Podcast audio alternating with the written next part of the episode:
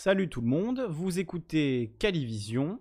Nous sommes a priori en direct à présent. Calivision est une émission de radio sur Internet. On parle de tous les sujets, très souvent des sujets d'actualité, de politique, d'économie, de philosophie, de à peu près tout en fait, hein, euh, pas vraiment de limite. On se retrouve donc tous les lundis à 21h pour discuter ensemble de l'actualité, des sujets d'intérêt. Ce soir, l'émission va parler de politique française et c'est pour ça que je l'ai intitulé Rien n'a de sens et rien ne va. On va discuter de notre ministre de l'Intérieur, Gérald Darmanin. Il faut qu'on en parle. Il faut qu'on parle de, Gérald Darmanin parce que il y a trop de, trop de choses, trop, de choses à, dire. Donc, on va passer une bonne partie de la soirée à en parler. Et plus généralement, on va se servir de l'exemple de Darmanin pour euh, jeter un regard euh, sur l'extrême droitisation de la politique française. C'est pour ça qu'il y a ces trois visages sur la miniature. Je voulais au début faire un mélange entre le visage de Macron et Le Pen, mais on reconnaissait plus ni l'un ni l'autre pour exprimer cette idée que finalement Macron et Le Pen sont aujourd'hui sur le même terrain, donc un terrain à l'extrême droite euh, de l'échiquier politique et finalement la campagne présidentielle n'a pas encore commencé, qu'elle est déjà horrible, abominable, pleine de sous-entendus racistes, de, de, de, vocabulaire lié à l'ensauvagement de, de, la jeunesse euh, et de certains quartiers, comme on nous le dit. Donc on va en parler de tout ça, on va parler ce soir de la rhétorique du gouvernement. Est-ce que c'est une rhétorique d'extrême droite? Est-ce que ce gouvernement qui a quand même de très nombreux sarkozystes en son sein euh, et finalement euh, voilà une espèce de ressucé euh, de l'UMP de l'époque. Hein. J'ai un peu l'impression parfois d'être d'être en 2004 quoi, avec Sarkozy ministre de l'Intérieur, avec quelqu'un qui s'occupe plus de politique étrangère que de politique intérieure qui est président, hein, donc soit Chirac ou Macron à l'époque, des gens aux dents longues qui, qui, ne sont pas vraiment là pour notre bien et pour assurer notre sécurité et nos avenirs, mais plutôt pour gratter des places. Voilà, ça rappelle vraiment euh, l'époque euh, pré-sarkozyste et même sarkozyste, on pourrait dire. Ça rappelle aussi un petit peu euh, Manuel Valls, hein, certaines choses que fait Darmanin. Donc voilà, j'en dis pas plus. Vous voyez qu'il y a déjà beaucoup de choses dont on peut parler. Donc on va prendre le temps d'analyser tout ça. Je vais saluer Rodpi, Roland Pierlot, le canard réfractaire qui est parmi nous. Salut, salut à toi. Alors je sais pas si c'est Johan euh, ou quelqu'un d'autre du canard qui est derrière le compte ce soir. En tout cas, un, gros bisou au canard réfractaire. Euh, il y a plusieurs vidéos sur Darmanin du canard réfractaire que j'ai pensé à, vous diffuser peut-être. Euh, on verra selon l'évolution de la soirée. Elles sont un peu plus longues. elles sont un peu longues. Elles font, je crois, entre 15 et 20 minutes. bon, je dis Dire, dire, que c'est long pour moi, c'est quand même un peu ironique, étant donné que mes émissions font 3 heures en général.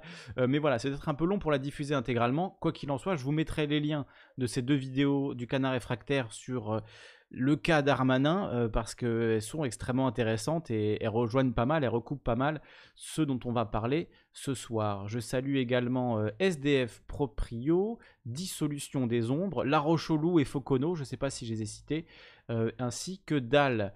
Salut à tous et à toutes, installez-vous confortablement, on va commencer en douceur pour une fois avec une, une, reprise très originale et très personnelle de Commis d'office. Alors je ne sais pas si j'ai l'autorisation de la diffuser, mais honnêtement ça m'a tellement plu et ça va tellement euh, dans l'esprit de cette émission ce soir, du sujet de, la soirée, que je pense qu'ils m'en voudront pas de la diffuser. Donc euh, cette reprise intitulée Verra bien qui verra le dernier. Je vous laisse écouter, c'est donc du groupe Commis d'Office. Évidemment, les liens sont dans la description. Voilà, on commence en douceur avant de se chauffer parce qu'à mon avis, au bout de 2-3 minutes, vous allez euh, déjà être très énervé ce dont on va parler ce soir. Rendez-vous donc euh, dans 4 minutes après cette reprise de Commis d'office verra bien qui verra le dernier.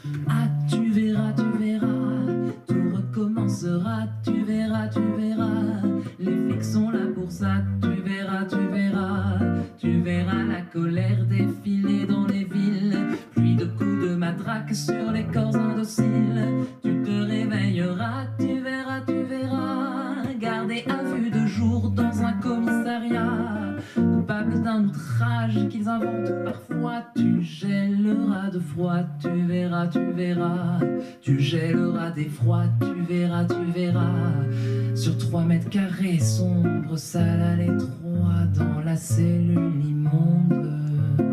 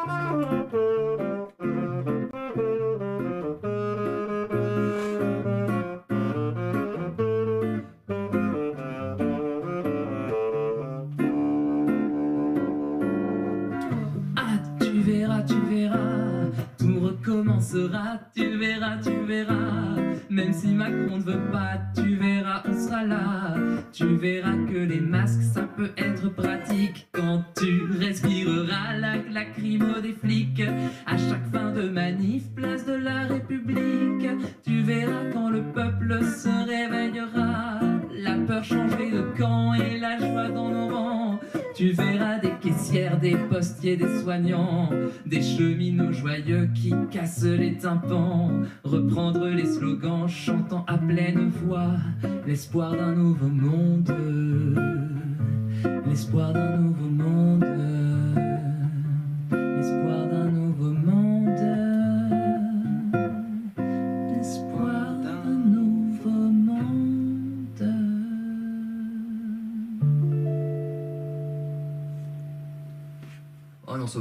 une dernière note de.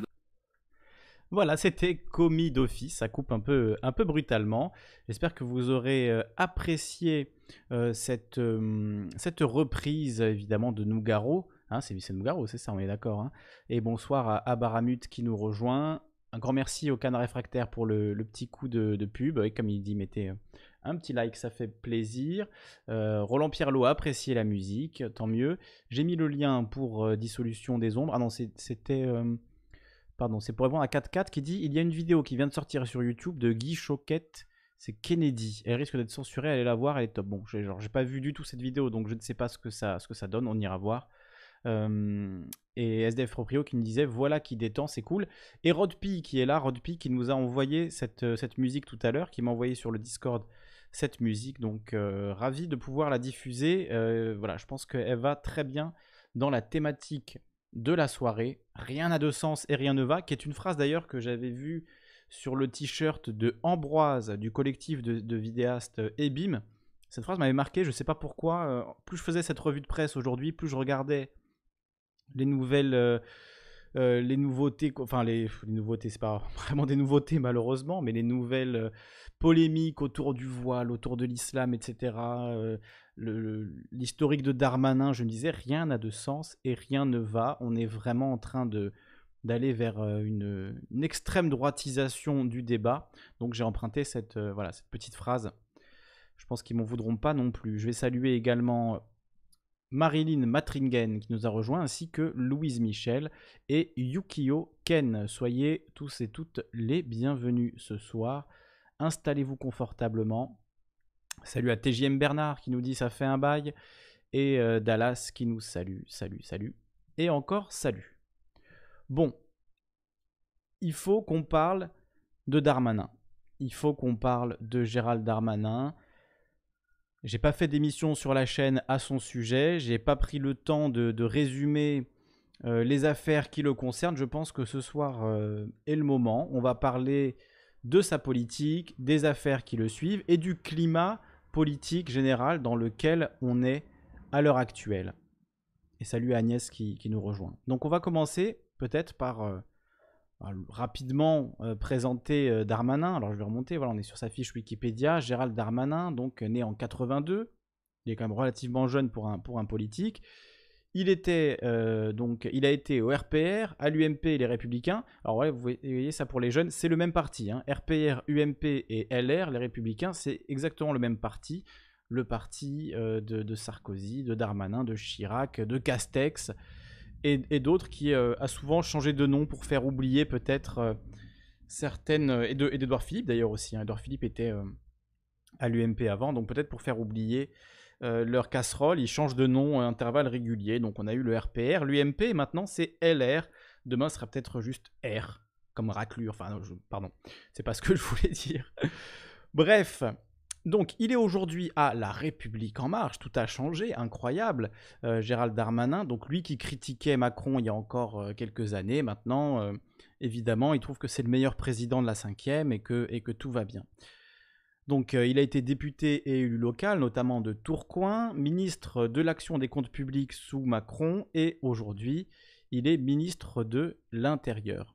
Alors avant de parler des affaires, euh, des controverses et affaires judiciaires, on va parler de sa politique en tant que ministre de, l'Intérieur. Vous l'avez sans doute entendu, là le, le grand élément de langage euh, du, du moment, euh, c'est la lutte contre la drogue. Voilà, il faut lutter contre la drogue. C'est apparemment comme ça qu'on va sauver la France. Donc euh, Gérald Darmanin a lancé euh, une nouvelle campagne anti-drogue. Je vais vous trouver là, voilà, un tweet d'un avocat, maître Martin Méchin, qui nous dit la communication sur la lutte anti-stup par le gouvernement et le ministre de l'Intérieur est la meilleure idée de Gérald Darmanin depuis son arrivée place Beauvau. J'ai rarement autant ri en lisant des tweets de la police ou comment décrédibiliser soi-même sa propre police. Et vous allez voir pourquoi euh, il écrit ça, euh, parce qu'on voit effectivement là, alors je sais pas si vous le voyez, c'est peut-être un peu petit, euh, le... Mince, j'ai tout cassé. Donc on voit là les prises, les fameuses prises de, la police, et on voit effectivement, allez, quoi, 7 ou 8 petits, euh, petits sacs de, de cannabis, une petite boîte avec euh, quelques têtes euh, d'herbe. Donc, euh, opération d'envergure anti-stup en Corrèze, nous dit la préfète de la Corrèze. Policiers et gendarmes, accompagnés de la préfète de la Corrèze et du procureur de la République, ont investi le territoire pour lutter contre les trafics de stupéfiants. Cannabis saisi et argent saisi. Et alors, on voit sur la, photo, je sais pas si on peut la voir là un peu mieux, mais on voit sur la photo que bon, il y, a rien quoi. Euh, ils, ont, ils ont dû choper une centaine d'euros et 5 ou 6 pochons de, de, de, de bœufs, quoi. Enfin, c'est. Ça paraît complètement délirant. Là, voilà, vous voyez, euh, 18 policiers de Sarcelles ont ciblé deux sites connus. 20 grammes de résine saisis. 17 personnes ont été contrôlées. Aucune verbalisation. Euh, voilà, donc euh, ils ont trouvé là euh, 20 grammes. 20 grammes de résine. C'est. Ok. D'accord, donc euh, 18 policiers pour 20 grammes de résine, ça fait, ça fait à peine euh, 1 gramme par, par policier. C'est léger quand même, je ne sais pas s'ils se rendent compte, mais ils ne devraient pas se vanter de ça en fait. C'est pathétique comme, euh, comme résultat là. Donc là on a un autre exemple, Contrôle dans un train Paris-Nevers. Une personne sur les 108 détenait un sachet de cannabis, repéré par le chien anti-drogue. Elle a fait l'objet d'une amende forfaitaire délictuelle de 200 euros, dispositif déployé depuis le 1er septembre. Alors on en a parlé de, ça dans l'émission. Effectivement, la pénalisation euh, par une amende aujourd'hui du cannabis. Et alors contrairement à ce qu'on avait dit dans l'émission la semaine dernière, euh, le euh, c'est pas la semaine dernière, c'était il y a 3-4 semaines, je sais plus, avec Zioclo, on, avait parlé de cette, de cette amende, avec Vulgadro aussi, je crois. Donc de la contraventionnalisation de la possession de drogue. Donc 200 euros d'amende pour détention de drogue. Je crois que c'est toutes les drogues d'ailleurs, pas que le, cannabis. donc c'est un nouveau dispositif, effectivement. Et on s'était dit à l'époque, bon, comme ça devient une amende, ça veut dire que de fait, c'est dépénalisé. Euh, c'est dépénalisé de, fait, puisque finalement, on, n'est plus, euh, on ne risque plus la prison, mais on risque seulement une amende. C'est ce qu'on se disait, mais en fait, c'est faux. En fait, c'est toujours un délit.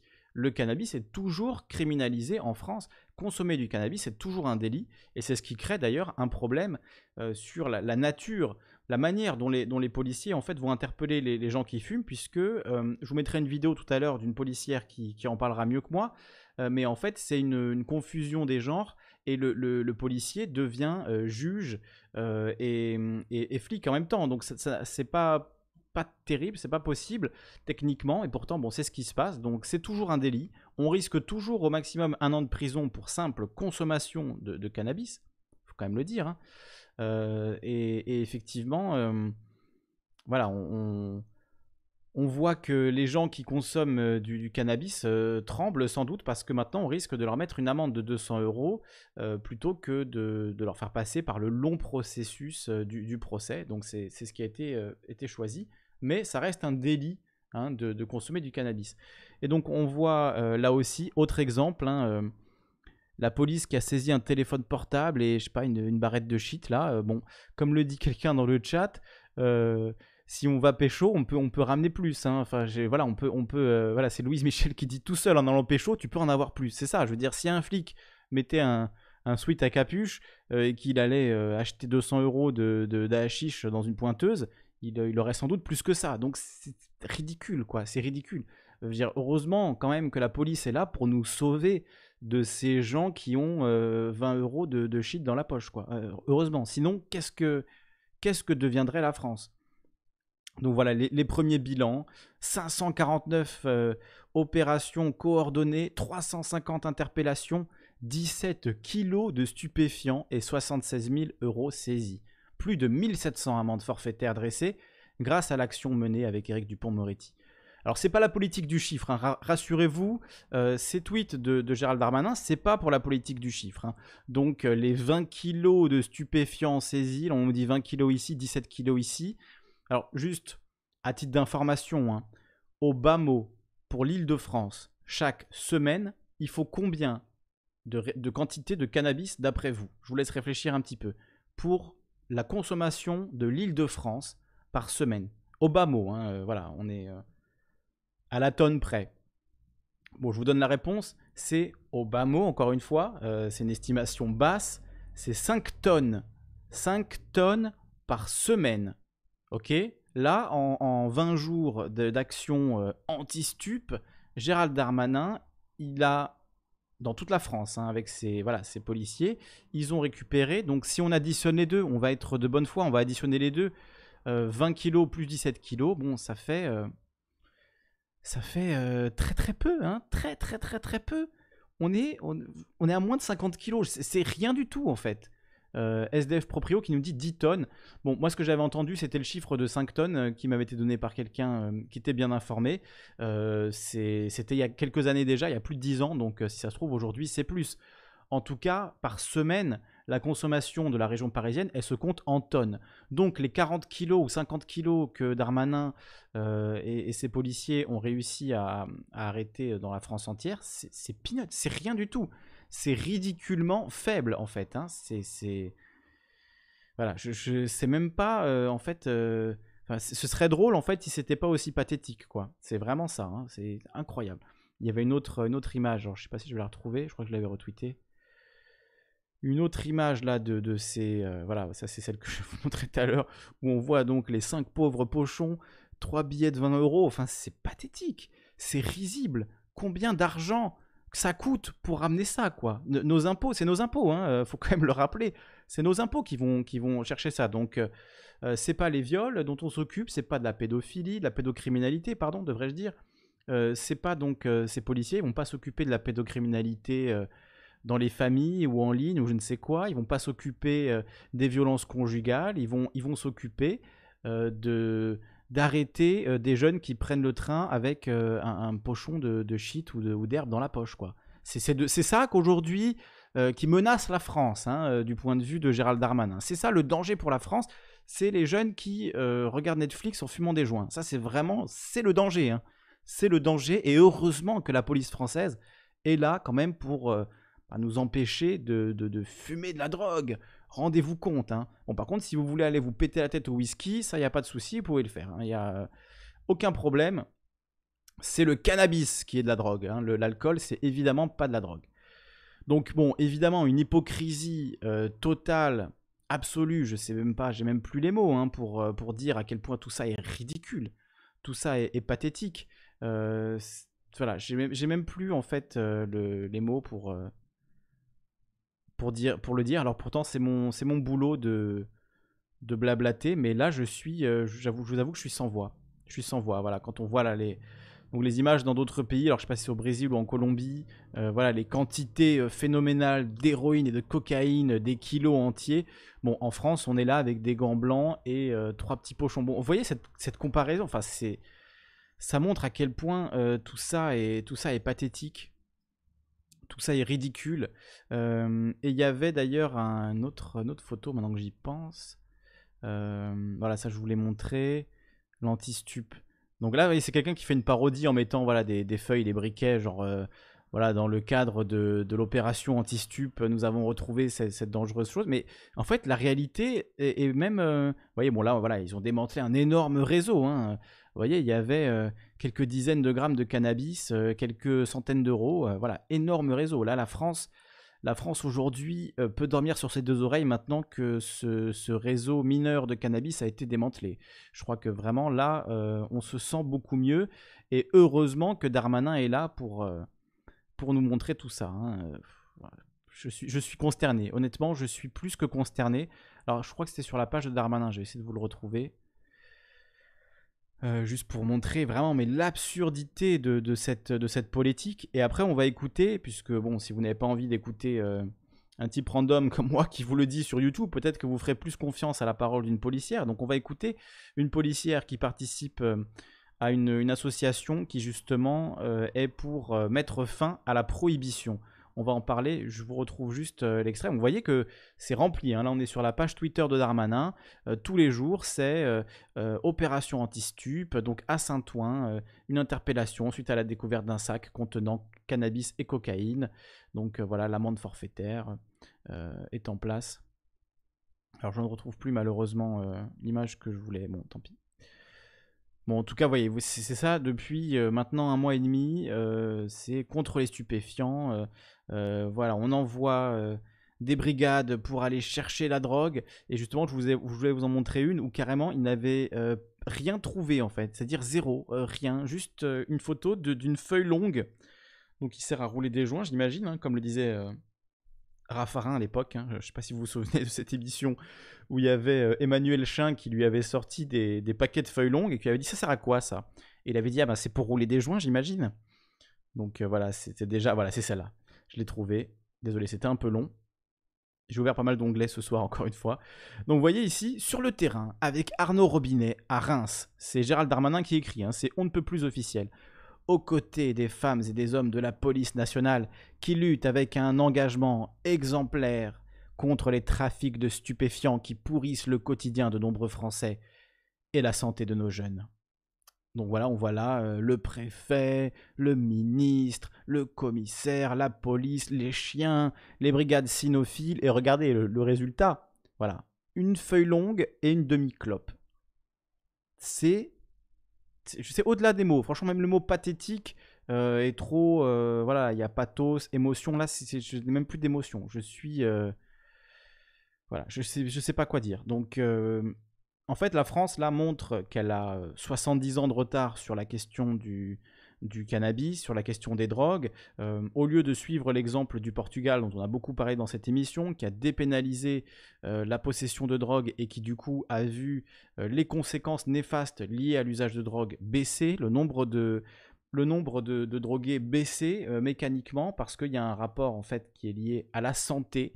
On traite le problème de la drogue comme un problème de santé et pas comme un problème de justice et encore moins comme un problème de police. Pourtant, c'est la ligne qu'a choisi Darmanin. Voilà, pour lui, euh, enfin, lui, Darmanin, ou je sais pas, hein, parce qu'au final, Darmanin, si Macron avait dit on légalise, ben, il aurait défendu la légalisation. Évidemment, Darmanin, euh, il fait ce qu'on lui dit, hein, c'est un, un, politique, tout ce qu'il y a de plus soumis, donc là-dessus, euh, on, le sent pas très habité par ce qu'il dit. Quand il dit la drogue c'est de la merde, bon, on sent que c'est n'importe quoi, que même lui il y croit pas. Euh, et, déjà c'est complètement faux. Euh, le, cannabis, on le sait bien, a des propriétés médicales, mais même sans rentrer là-dedans, c'est ridicule. C'est absolument ridicule. C'est des arguments qu'on entend depuis les années 80. La, la, répression face à la consommation de drogue n'a jamais fait baisser le niveau de la consommation dans aucun pays du monde. Ok? Donc à partir de là, il faut réfléchir à des solutions raisonnables. Et encore une fois, si vous ne me croyez pas, je vais vous, vous laisser euh, écouter une policière euh, dans le face cam du média, donc le média, euh, chaîne YouTube engagée, un média très important, très très intéressant, qui a fait cette vidéo avec une policière membre du PCP, qui est donc une association de policiers contre la prohibition. Et on va donc euh, écouter ce qu'elle a à nous dire, cette policière, dans cet euh, entretien euh, avec le média. elle s'appelle, je vais vous rappeler son nom, Bénédicte Desforges, ex-lieutenante de police, présidente du collectif Police contre la prohibition. Donc ça vient d'une policière qui a été sur le terrain, qui a vu comment les choses se passent sur le terrain, qui a été témoin de l'immense gâchis de milliards et de milliards d'euros chaque année qui sont jetés inutilement euh, dans une lutte contre la, consommation de drogue qui n'a jamais, jamais rien donné. Jamais, que ce soit Sarkozy, Chirac, Hollande, Manuel Valls, Darmanin, qui vous voulez, personne n'a réussi à faire baisser la consommation de drogue par plus de répression.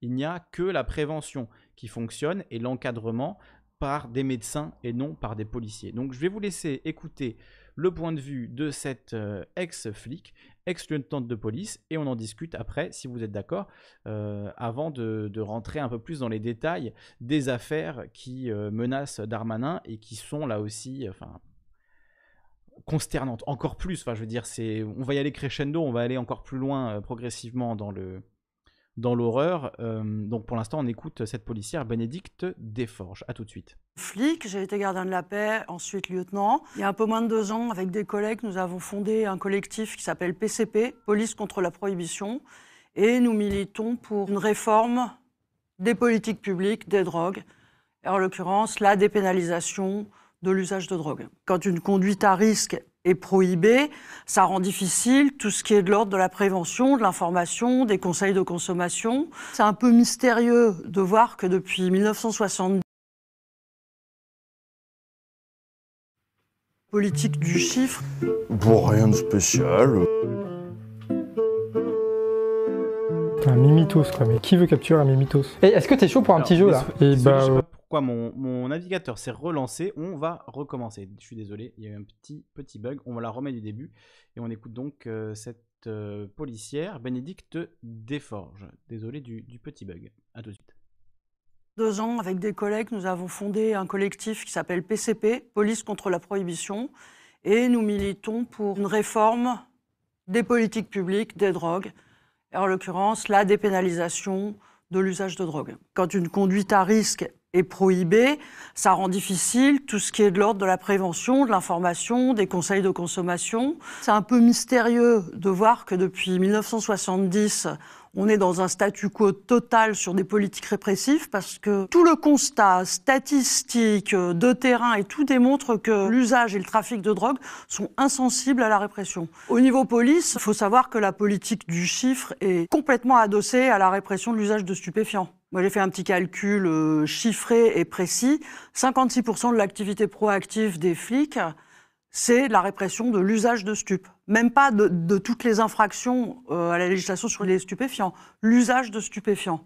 Quand ils sont pas en train de prendre une plainte ou de faire des constatations, ils courent après des fumeurs de cannabis. Ça prend un temps considérable à la police. Alors pourquoi la police fait ça? Parce que c'est un délit. Aussitôt qu'il est constaté, il est élucidé. Et c'est une mine d'or pour la politique du chiffre. C'est également un outil très prisé du contrôle social. Le prétexte, ça va être la drogue. Le prétexte, ça va être rechercher l'usage ou la détention de petites quantités de stupéfiants. De fait, c'est une répression qui ne fait vraiment pas du bien aux relations euh, police-population. Si la police pouvait être débarrassée de la répression de ce délit, ça améliorerait beaucoup les choses. Les consommateurs, qu'ils soient dans les beaux ou dans les quartiers euh, plus populaires, il faut aussi qu'on les pénalise, d'où l'amende qu'on met en place. Il faut qu'on responsabilise, c'est notre travail, le consommateur. Responsabiliser l'usager, euh, comme dit Darmanin, ça n'a aucun sens. Responsabiliser à quoi? S'il a un usage qui soit lui fait du bien, soit lui fait plaisir, soit même auquel il est accro, quand c'est nécessaire, il faut sortir ce, ce délit du champ pénal et le mettre dans le champ de la santé publique. Si on prend l'exemple du Portugal, ils ont voté une loi en 2000 qu'ils ont appliquée en 2001 qui dépénalise l'usage de toutes les drogues. C'est-à-dire qu'un flic interpelle quelqu'un, s'il a sur lui une quantité en deçà de seuil fixé par la loi, produit par produit, il lui remet une convocation, il se rend devant une commission, je ne sais plus le nom, mais avec euh, trois personnes du secteur socio-sanitaire, et là, ils vont évaluer si cet usager de drogue a un problème ou pas, s'il va avoir besoin d'un parcours de soins ou pas. Les consommations ont baissé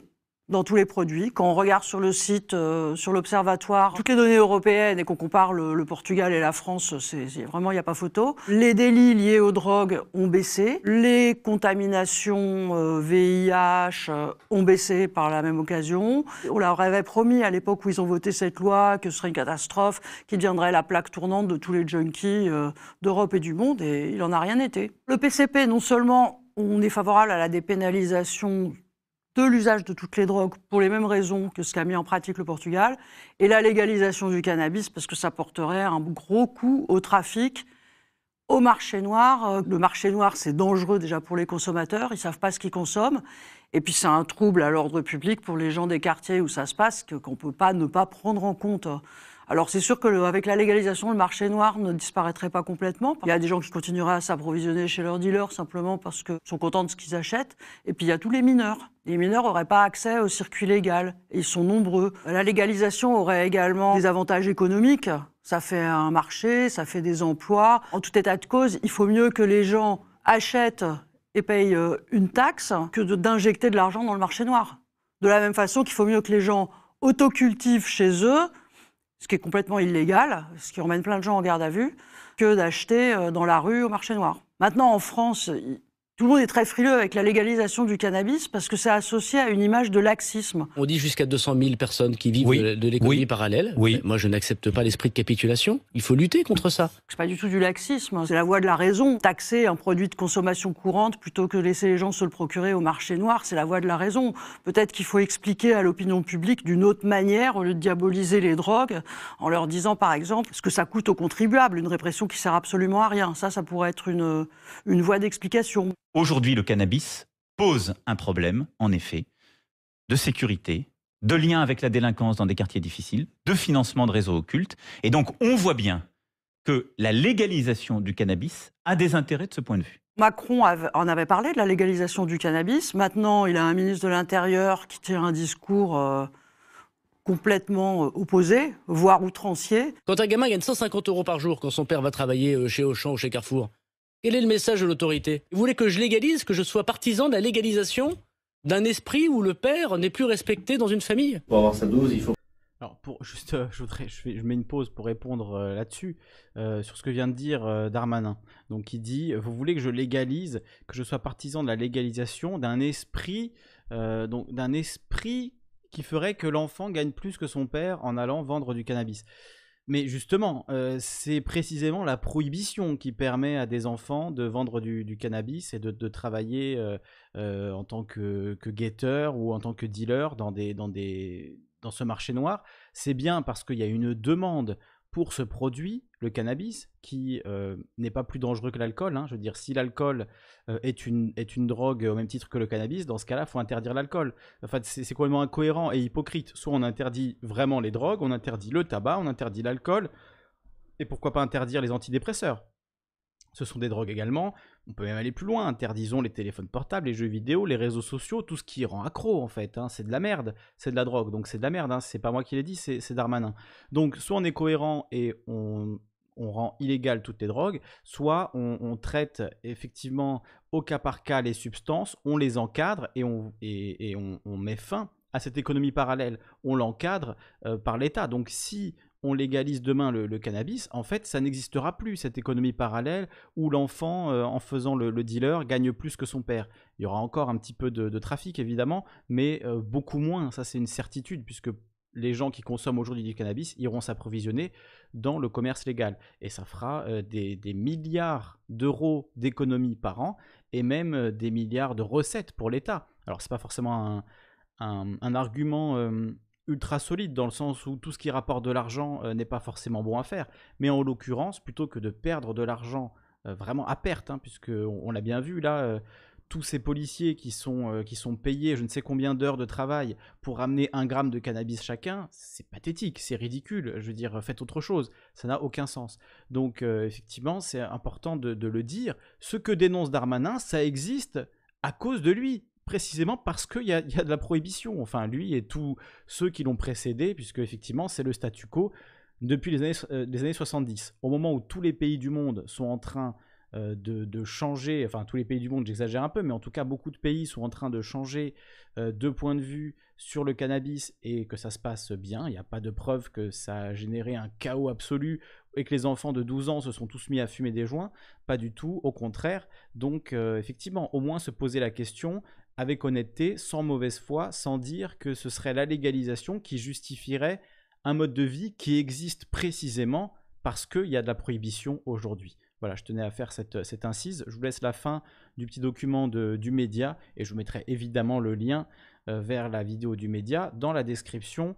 Euh, Abonnez-vous au média, euh, excellente chaîne, très très bon boulot. d'un esprit où le père n'est plus respecté dans une famille. Pour avoir sa dose, il faut pouvoir euh, faire des cambriolages, faire des agressions de rue. Alors, on a un peu un discours euh, schizophrène, mais en tout cas un discours qui est complètement irrationnel. Il faut vendre de la sécurité, il faut faire passer le message euh, qu'en interpellant des usagers de drogue, on va remonter des, des trafics euh, euh, de stupéfiants jusqu'à euh, El Chapo. On se rappelle forcément que la sécurité, c'est un levier électoral énorme. Ça sent un peu 2022, tout ça. L'amende est une possibilité parmi d'autres laissée aux services de police et de gendarmerie de pouvoir pénaliser ceux qui utilisent la drogue, qui tue notre jeunesse. L'amende forfaitaire délictuelle, elle a été votée dans le cadre de la dernière loi de réforme de la justice. Elle consiste justement à forfaitiser l'usage de stupéfiants via une amende. 200 euros, 150 si on la paye euh, tout de suite, 450 si elle est majorée. Et elle a plusieurs inconvénients, cette amende, parce que d'abord, d'un point de vue flic, il y a un problème avec la séparation des pouvoirs. Le flic se retrouve être autorité de constatation, autorité de poursuite, autorité de jugement. Le verbalisé se trouve privé de l'accès au juge et dans le cadre d'une peine qui est indifférenciée. Ça va pas. Si on parle d'une conduite à risque, la peine peut pas être indifférenciée. Le passage du juge peut justement identifier les cas problématiques euh, des autres. C'était quand même bien utile. Comme cette amende, elle est délictuelle, il y a toujours un casier judiciaire qui marche avec. Donc c'est même pas comme on peut entendre, oui, c'est une amende pour les pauvres parce que les riches pourront la payer, parce que tout le monde va avoir un- une mention au casier judiciaire. Le vrai problème, il est là. C'est que c'est un délit. C'est toujours passible d'un an de prison. Il y a des gens qui vont vous dire, euh, bah, c'est en fait, euh, on passe à une amende, c'est comme une dépénalisation. Pas du tout. Ce qui va normalement avec les délits d'avoir droit au juge et d'avoir droit éventuellement à une peine adaptée à son cas, ça n'existe plus avec cette amende. C'est un outil répressif de plus qui va permettre de verbaliser plus de gens. C'est une répression accrue.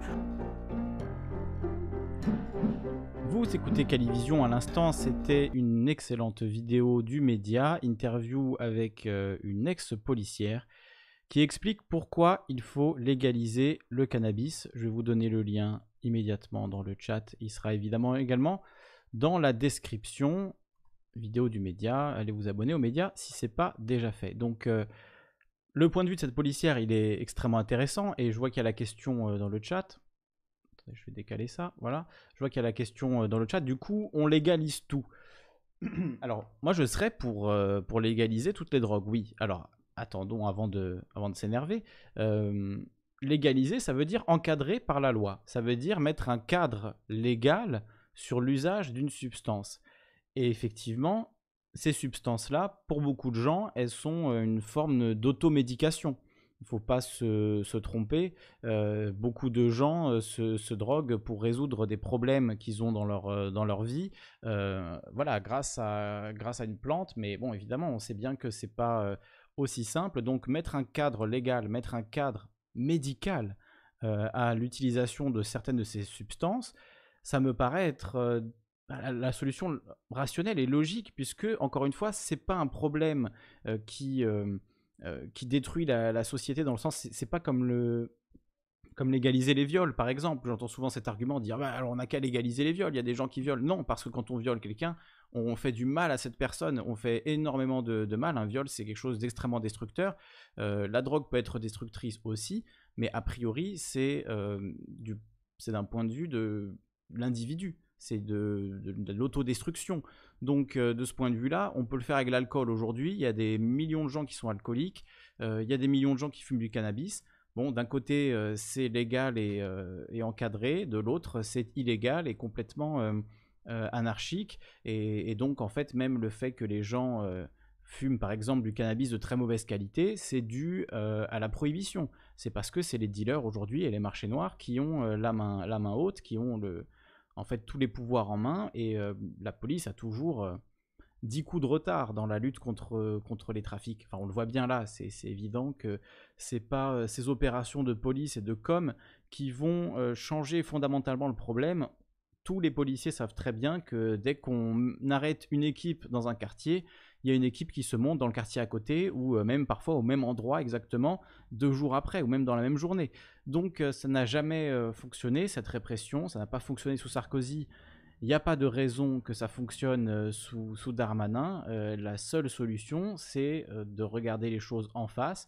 Et comme pour le tabac, comme pour l'alcool, comme pour les médicaments, qui sont aussi des drogues, et oui, euh, eh bien, on encadre légalement et on fait confiance à la médecine pour déterminer euh, ce, qui, ce qui peut ou pas être légalisé. On regarde ce qui se passe dans les autres pays. Enfin, on approche la chose de manière rationnelle et pas de manière émotionnelle, de manière euh, complètement électoraliste en fait. C'est- on en revient toujours à ça, hein, mais c'est vraiment, voilà, faut bien montrer à la droite qu'on est là et que on va empêcher les gens de fumer des joints en, jouant aux jeux vidéo, en faisant je sais pas ce que, font les gens en fumant des joints, mais voilà, c'est.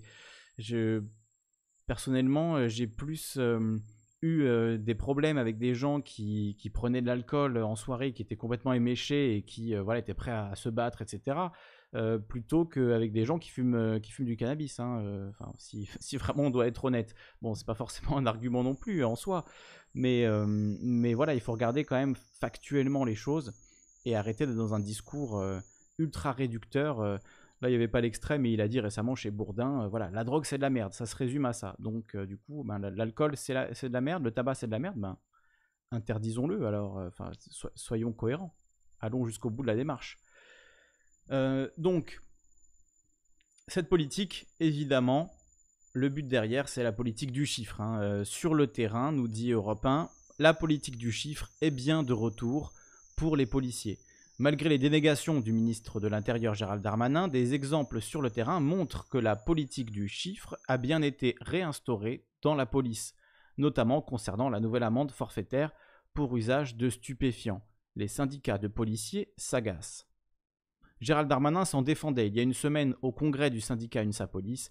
Il n'y a pas de politique du chiffre dans la police, mais une politique du résultat. Ah oui, la nuance sémantique. Ça, c'est génial. Il n'y a pas de politique du chiffre, il y a une politique du résultat. Non, c'est sûr que ça, c'est c'est pas la politique du chiffre. Quand on regarde son fil, euh, son fil Twitter et qu'on voit euh, euh, tous ces chiffres que je vous montrais tout à l'heure, donc voilà, de dire on, a arrêt- on a contrôlé 17 personnes ici, on a saisi 20 grammes, on a saisi 1 gramme là et on a, on a mis une amende à une personne. Voilà, ça c'est pas du tout de la politique du chiffre, de, de, comme ça euh, rappeler euh, ces, faits de gloire, faire, euh, faire euh, de la communication autour de ça. Non, non, non, c'est pas de la politique du chiffre, bien sûr que non. J'ai vraiment l'impression d'être en 2004, hein, c'est fou. hein.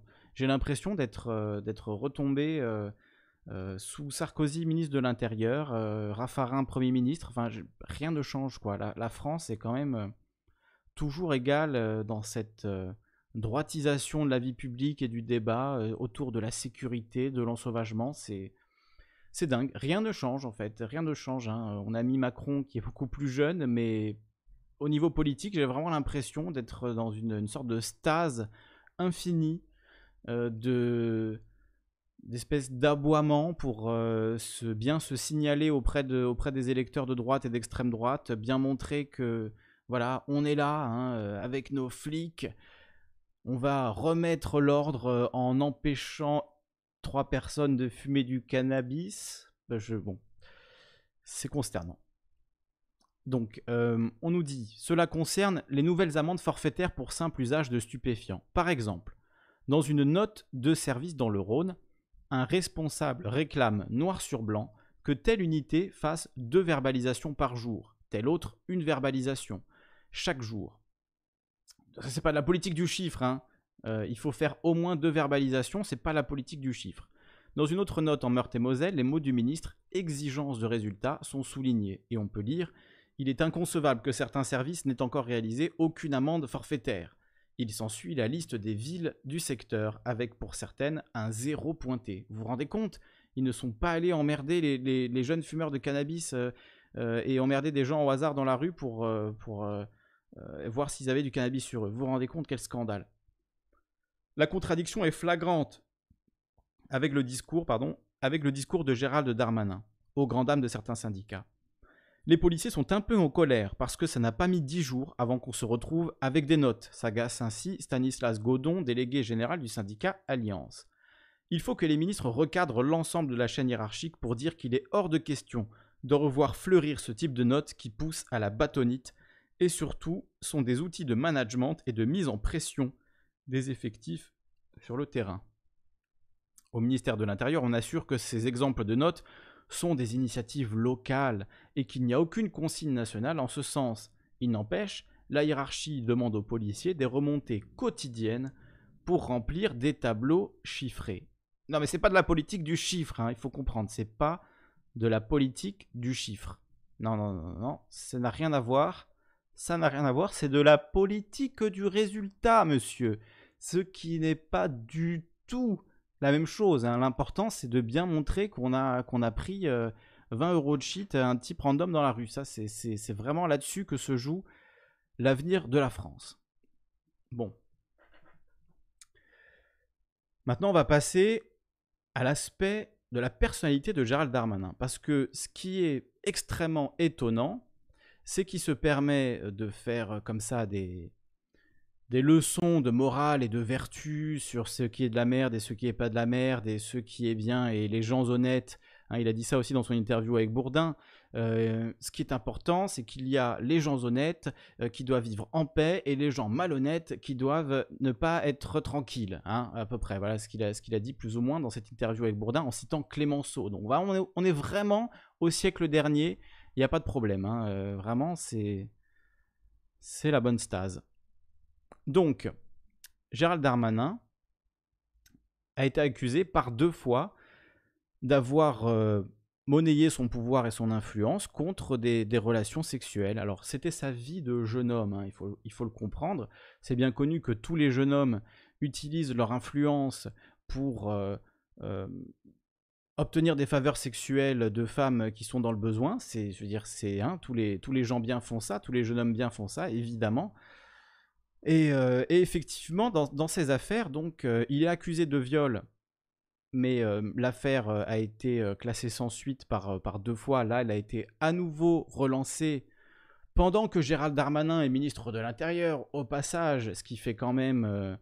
Je veux dire, je connais aucun pays, en fait, à part euh, une dictature, euh, où euh, ce genre de choses pourrait avoir lieu, quoi. C'est complètement indécent que Gérald Darmanin soit ministre de l'Intérieur pendant qu'il y a une affaire de viol le concernant qui est traitée par les services du ministère de la Justice.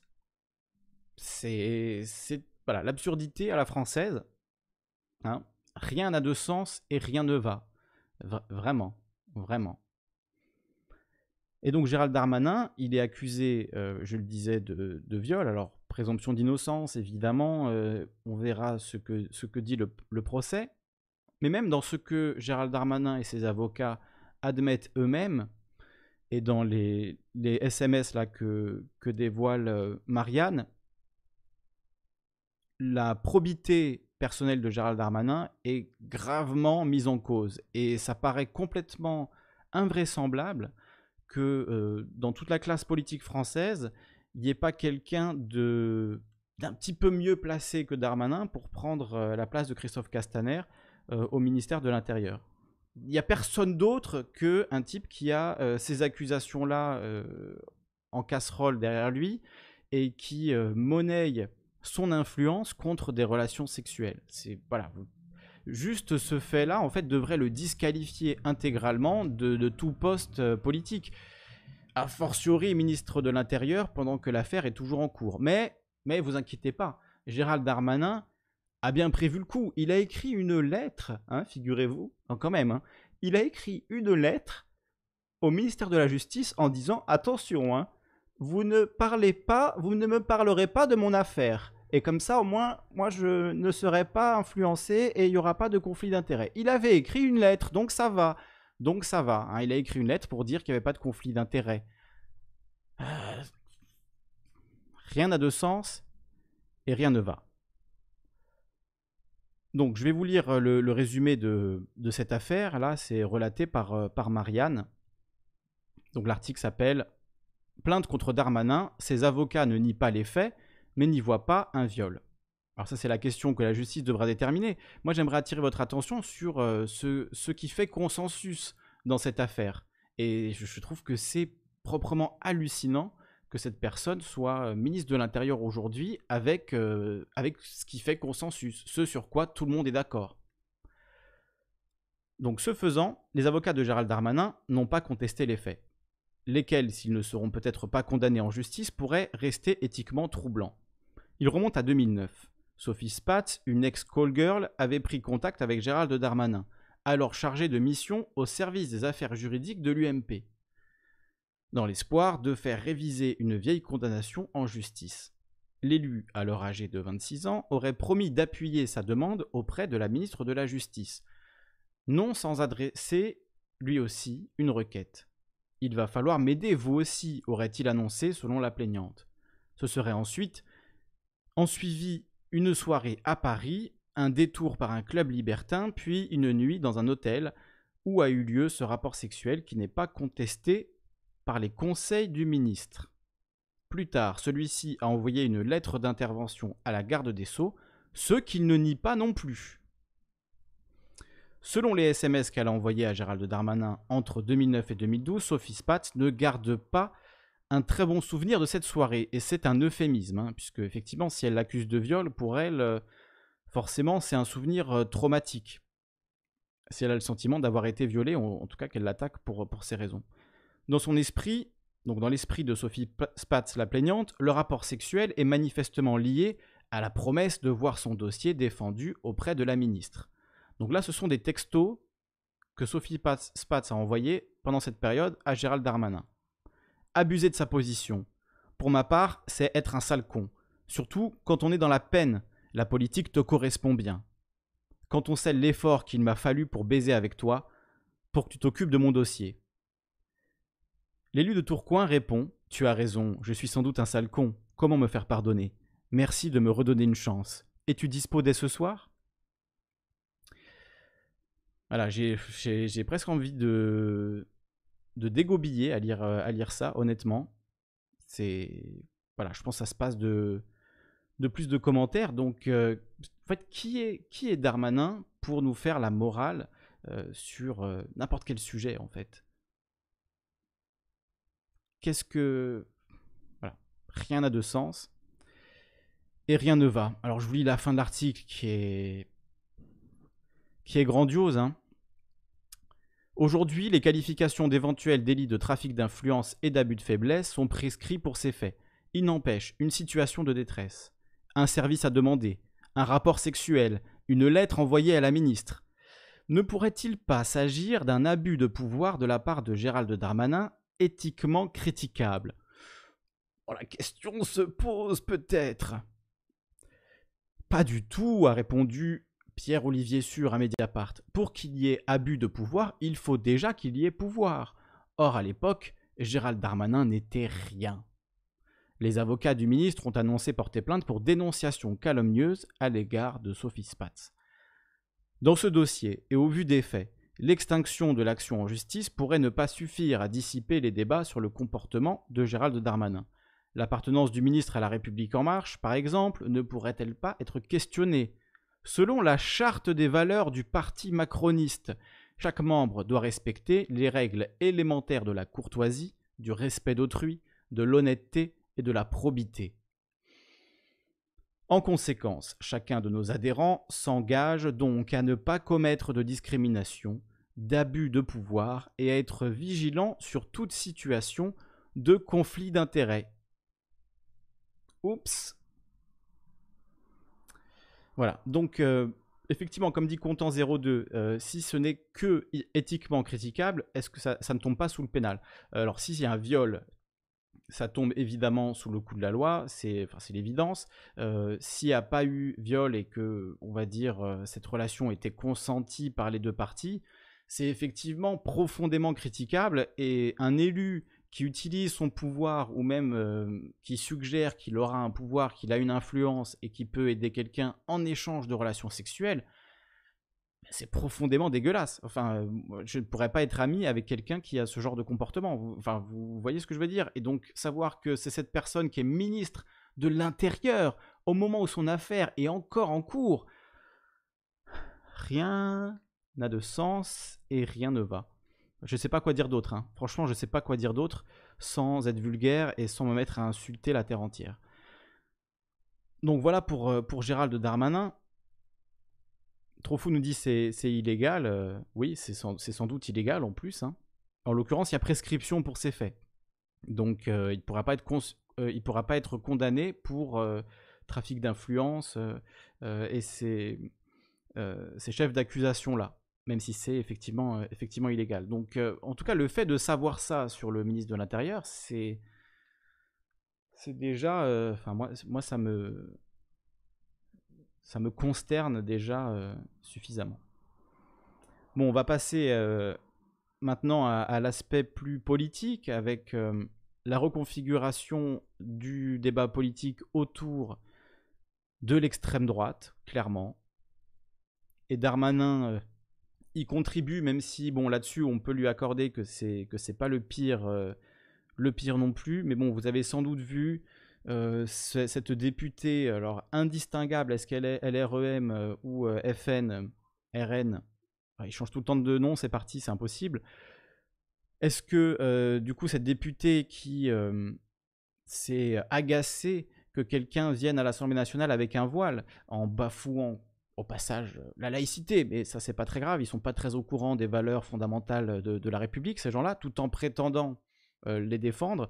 Donc euh, ce, trait caractéristique euh, du, du débat politique de l'extrême droite aujourd'hui, de manière vraiment de plus en plus difficile à distinguer, avec l'utilisation, je le disais, de mots comme ensauvagement, d'expressions comme séparatisme religieux, islam politique, bon, ce, genre de choses. Alors évidemment, c'est des débats, des discussions qu'on peut avoir, mais la façon dont ce chiffon est agité, la manière dont euh, tout ça est abordé, euh, c'est absolument scandaleux, c'est absolument euh, agerbé, honnêtement, avec en plus en fond Éric Zemmour tous les soirs à la télévision qui, qui dégobie sa haine, enfin c'est vraiment affreux, vraiment vraiment affreux. Et, ce, climat politique-là, il nous prépare une campagne, on est déjà dedans, c'est dans un an et demi l'élection présidentielle de 2022. Euh, et donc, on est déjà dans cette campagne qui est clairement extrêmement à droite. Les questions sociales, on s'en fout. Les questions écologiques, on s'en fout, alors que c'est clairement l'enjeu principal. Hein. Je veux dire, ça me fait chier ce soir de parler de Darmanin, de parler de LREM. Je préférais vous parler d'écologie. On en parlera un petit peu si vous voulez. J'ai là un article qui nous montre simplement que les incendies en Californie euh, ramènent leur fumée euh, jusqu'en Europe. Voilà, c'est juste ça. C'est pas, pas très grave. Euh, c'est juste des, incendies records qui sont en train de détruire la Californie. voilà, les États de l'Ouest euh, qui subissent une centaine de feux de forêt, les États de Californie, de Washington, après l'Australie, après le Brésil, après les États-Unis l'année dernière. Maintenant, ça devient saisonnier, ces incendies records qui menacent euh, voilà, la région, euh, une des régions les plus riches au monde, hein, la Californie. Donc, euh, ça devient de plus en plus difficile quand même de nier l'urgence climatique, mais bon, certains n'ont pas de mal à le, faire, tout en nous parlant, voilà, de voile, comme l'autre là, j'ai même pas envie de citer son nom, mais qui, balance comme ça, euh, 11 septembre, sur une vidéo du- d'une femme voilée qui fait de- des recettes de cuisine, donc quelque chose qui n'a absolument rien à voir. Bon, voilà, tout de suite, terrorisme, on associe terrorisme et voile, enfin, c'est absolument ridicule euh, quand cette euh, pseudo-lutte contre, euh, contre l'islam politique, en fait, est en réalité une lutte contre les musulmans, et plus particulièrement les musulmanes. Je, je remarque vraiment que ce sont extrêmement souvent les musulmanes voilées qui, qui prennent extrêmement cher dans les médias, en fait, qui sont les punching balls euh, de, tout le monde, alors que en France, à ma connaissance, la laïcité euh, défend le droit de, pratiquer euh, sa religion, défend le droit de porter un signe religieux dans l'espace public, et justement fait en sorte que la République ne se préoccupe pas de religion. Or, aujourd'hui, on est tout le temps en train de nous parler d'islam politique, de... Enfin, c'est absolument euh, délirant, et encore une fois, pareil, on est toujours dans cette période euh, préélectorale de 2004-2007, euh, où justement il était question du voile, de l'interdiction du voile à l'école, et où on était déjà dans cette euh, diabolisation euh, des musulmanes qui choisissent de porter le voile, enfin comme si c'était ça le problème aujourd'hui, quoi. C'est quand même... C'est délirant, c'est vraiment délirant. On a euh, plein de choses à régler, que ce soit économiquement, socialement, climatiquement. Euh, on est dans une, catastrophe euh, à plein d'égards, euh, des crises sociales euh, à n'en plus finir. Et bah, il y avait ce, schéma, je ne pensais pas vous montrer, mais il résume parfaitement en fait ce que je suis en train de vous dire. Donc voilà, on voit là les différentes crises qui, frappent la France et le monde et comment effectivement la politique en France euh, gère la chose. Euh, donc euh, crise écologique, crise sociale, crise économique, crise sanitaire. Donc on voit la, première, la première vague de solutions, c'est de taxer les pauvres. Deuxième vague, frapper les manifestants. Et au centre, débat sur le voile. Voilà, c'est vraiment...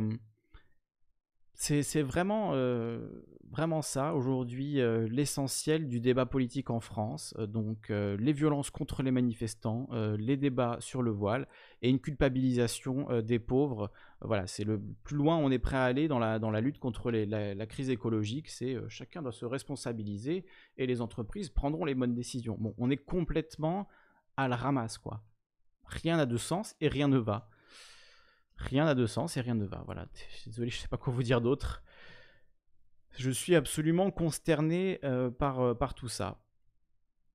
Donc, on va peut-être faire une petite pause. Non pas avec de la musique, mais avec une autre vidéo, cette fois euh, de nos amis Usul et Contentin. Enfin, ils ne me connaissent pas, mais, mais moi en tout cas, je les apprécie beaucoup.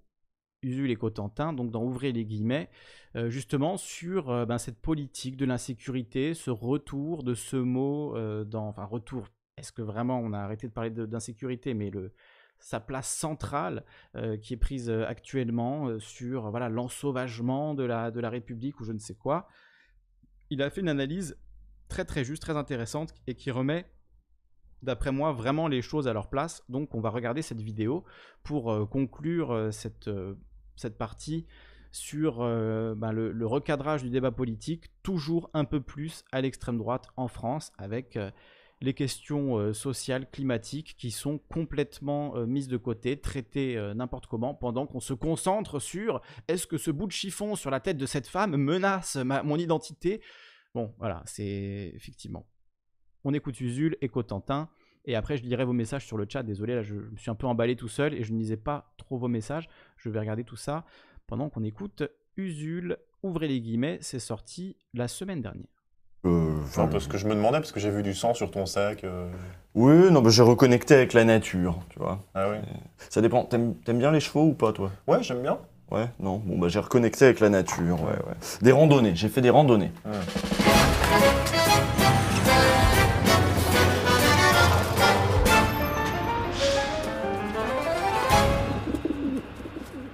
Y est, c'est la rentrée. Alors vous avez certainement déjà retrouvé vos, vos collègues, vos élèves, vos camarades, vos, vos cas contacts, on dit maintenant. Ouais, mais ça, ça m'inquiète un peu justement. hein. À l'heure où on enregistre cette émission, les courbes des admissions en réanimation, elles sont plutôt inquiétantes. Euh, Les chiffres, ils sont assez affolants en fait. Oui, enfin les chiffres, on s'en fout. hein. Ah, c'est la ligne de l'émission cette année, on s'en fout des chiffres. On va se gêner, tiens.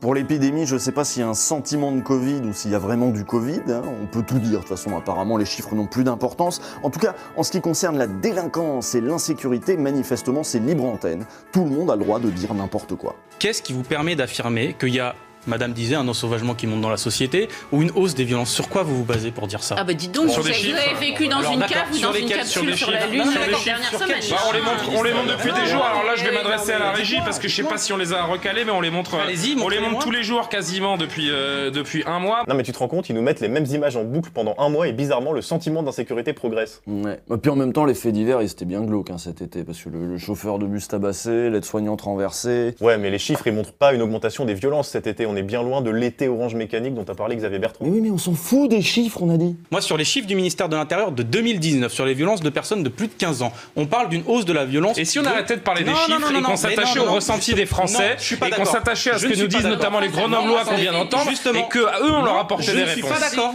Je pense qu'il y a des On s'en faits. fiche des chiffres. Non, on s'en fiche pas. Il y a un sentiment dans le pays. Non, je ne suis pas d'accord. Je vous ai dit ce que j'ai pensé hier des statistiques, euh, on, les, on en fait ce qu'on en veut. C'est ça la vérité. Ah bah super sympa, c'est la rentrée, toi tu balances direct des images de Zemmour et des débats de CNews. Mais c'est pour qu'on s'inspire.